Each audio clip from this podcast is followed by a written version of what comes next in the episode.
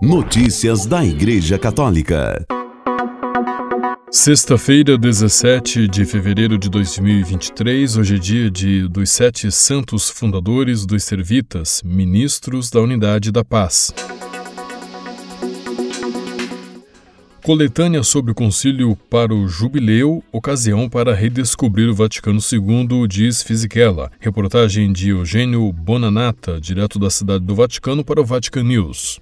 Uma coletânea com 34 pequenos volumes publicados por Shalom, intitulada Jubileu 2025 Guardeme del Concilio. A iniciativa é do Dicastério para a Evangelização em preparação à abertura do Ano Jubilar, com base no pedido do Papa para dedicar 2023 à redescoberta das quatro sessões conciliares. O objetivo é o de suscitar interesse para que o Concílio Vaticano II se torne atual na vida das pessoas, declarou ao canal Tele Telepasse, o próprio prefeito do Dicastério Vaticano, arcebispo Rino Fisichella. Anunciando o lançamento da versão da coletânea em outras línguas além do italiano, o prelado se debruça sobre o pensamento de Francisco na introdução do primeiro volume dedicado à história e ao significado do Concílio Vaticano II para a Igreja. Ele quis escrevê-la, explica Fisichella, precisamente para dizer o quanto é importante a redescoberta do concílio e seu significado para a vida da Igreja em todos esses 60 anos. Dom Fisichella recorda como o concílio chamou a Roma para três anos intensos de trabalho, mais de 3 mil bispos de todo o mundo, que definiram um novo rosto da Igreja à luz das mudanças sociais em curso.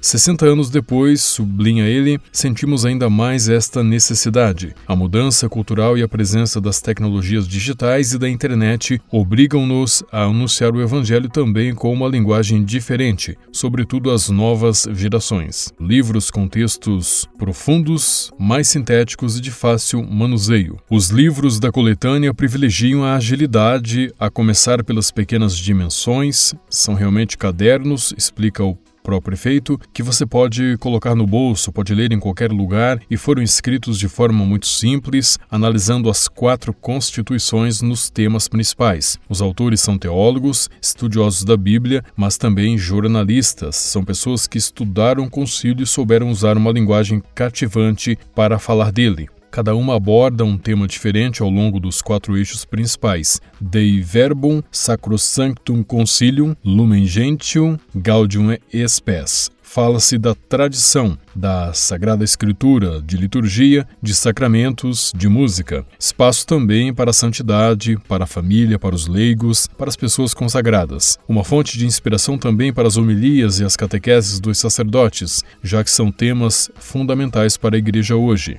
questões que assumem uma importância ainda maior à luz do caminho sinodal e em vista do Jubileu 2025. Um compromisso que, recorda Fisichella, baseia-se em um duplo pedido: ser peregrinos e, portanto, de nos colocar em caminho escolhendo o essencial, para levar a mochila e de ser dispensadores de esperança. A esperança obriga-nos a olhar para o futuro e a dar sentido ao nosso presente, prossegue o prelado, acrescentando que a organização já começou e é intensa. O jubileu, explica a Fisichella, está ganhando espaço na sensibilidade das dioceses e de nossas comunidades. Portanto, é óbvio que o trabalho aumenta, mas vamos conseguir. Agora as atenções também estão voltadas para o hino. A competição internacional termina em março, recorda Fisichella. Recebemos dezenas de partituras de diferentes partes do mundo e a escolha caberá à Comissão Internacional de Músicos. Entre outras etapas está o lançamento do site oficial e do app, que serão essenciais para a presença na web e digital. Depois, vamos nos concentrar no que teremos que organizar de forma mais concreta em termos de infraestrutura, conclui Rino Fisichella.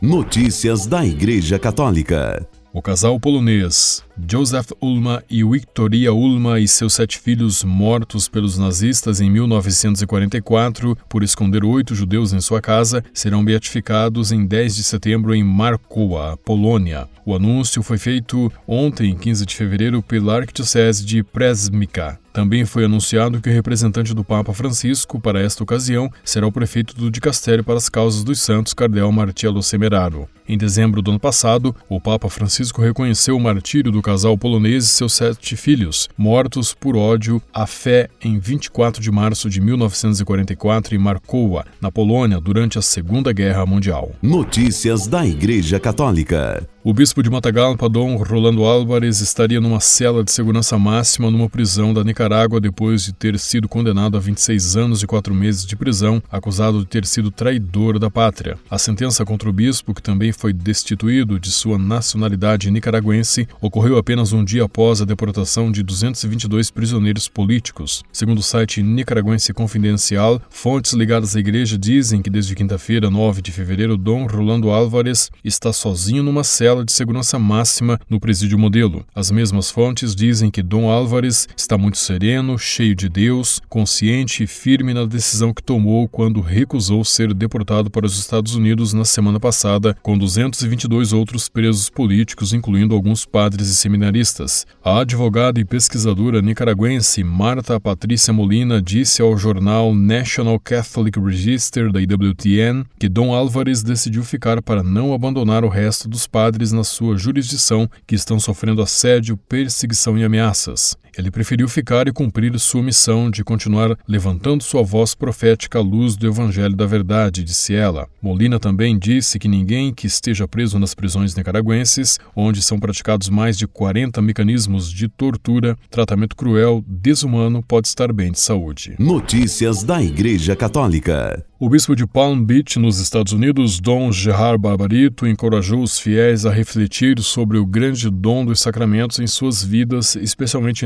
nestes dias que antecedem a Quaresma, que começará em 22 de fevereiro. Em uma coluna publicada no site da Diocese de Palm Beach, Dom Barbarito disse que os sacramentos são tesouros da Igreja que vêm diretamente de Cristo e que nos permitem entrar numa relação viva com Ele. A Eucaristia é o sacramento dos sacramentos, portanto, o centro da nossa vida eclesial, disse o bispo. Notícias da Igreja Católica. No domingo 12 de fevereiro, a Pringles exibiu um comercial durante o Super Bowl que, talvez de forma acidental, continha uma mensagem pró-vida. O comercial mostrava um avô segurando uma ultrassonografia de um bebê com uma lata de Pringles presa na mão. O início do comercial mostra uma criança com a mão presa em uma lata de Pringles, algo que acontece com frequência por causa do design fino e cilíndrico da lata. Ao vê-lo, seu avô lhe diz: Não se preocupe, isso acontece aos melhores. Sério? pergunta o neto. O avô continua dizendo que a mesma coisa acontece com os cirurgiões, juízes, equipes de terra do aeroporto e finalmente até mesmo ao seu priminho Timmy, cuja imagem aparece claramente no ultrassom com a mão dentro de uma lata de Pringles.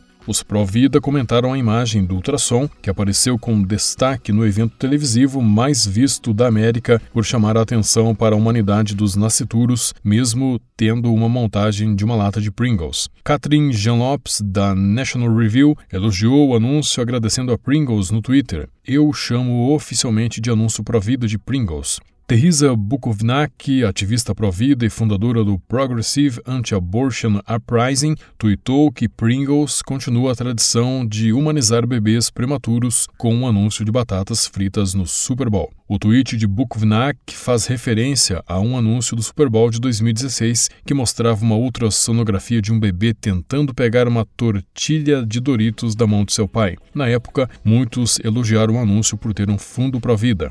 A organização pró-aborto Naral Pro-Choice America validou ainda mais essas alegações ao condenar o comercial de Doritos por usar a tática anti-aborto de humanizar fetos. Intencionalmente ou não, a humanidade dos nascituros pode ser vista toda vez que uma ultrassonografia ou imagem de ultrassom é mostrada e o anúncio da Pringles mostrou a humanidade dos nascituros para os cerca de 115 milhões de telespectadores do Super Bowl. Vamos comprar Pringles hoje e escrever para eles para agradecê-los por mostrar o ultrassom no Super Bowl, disse Catherine Jean Lopes. Com a colaboração das agências ACI e Vatican Media, você ouviu o Boletim de Notícias Católicas que volta na próxima segunda-feira. Notícias da Igreja Católica.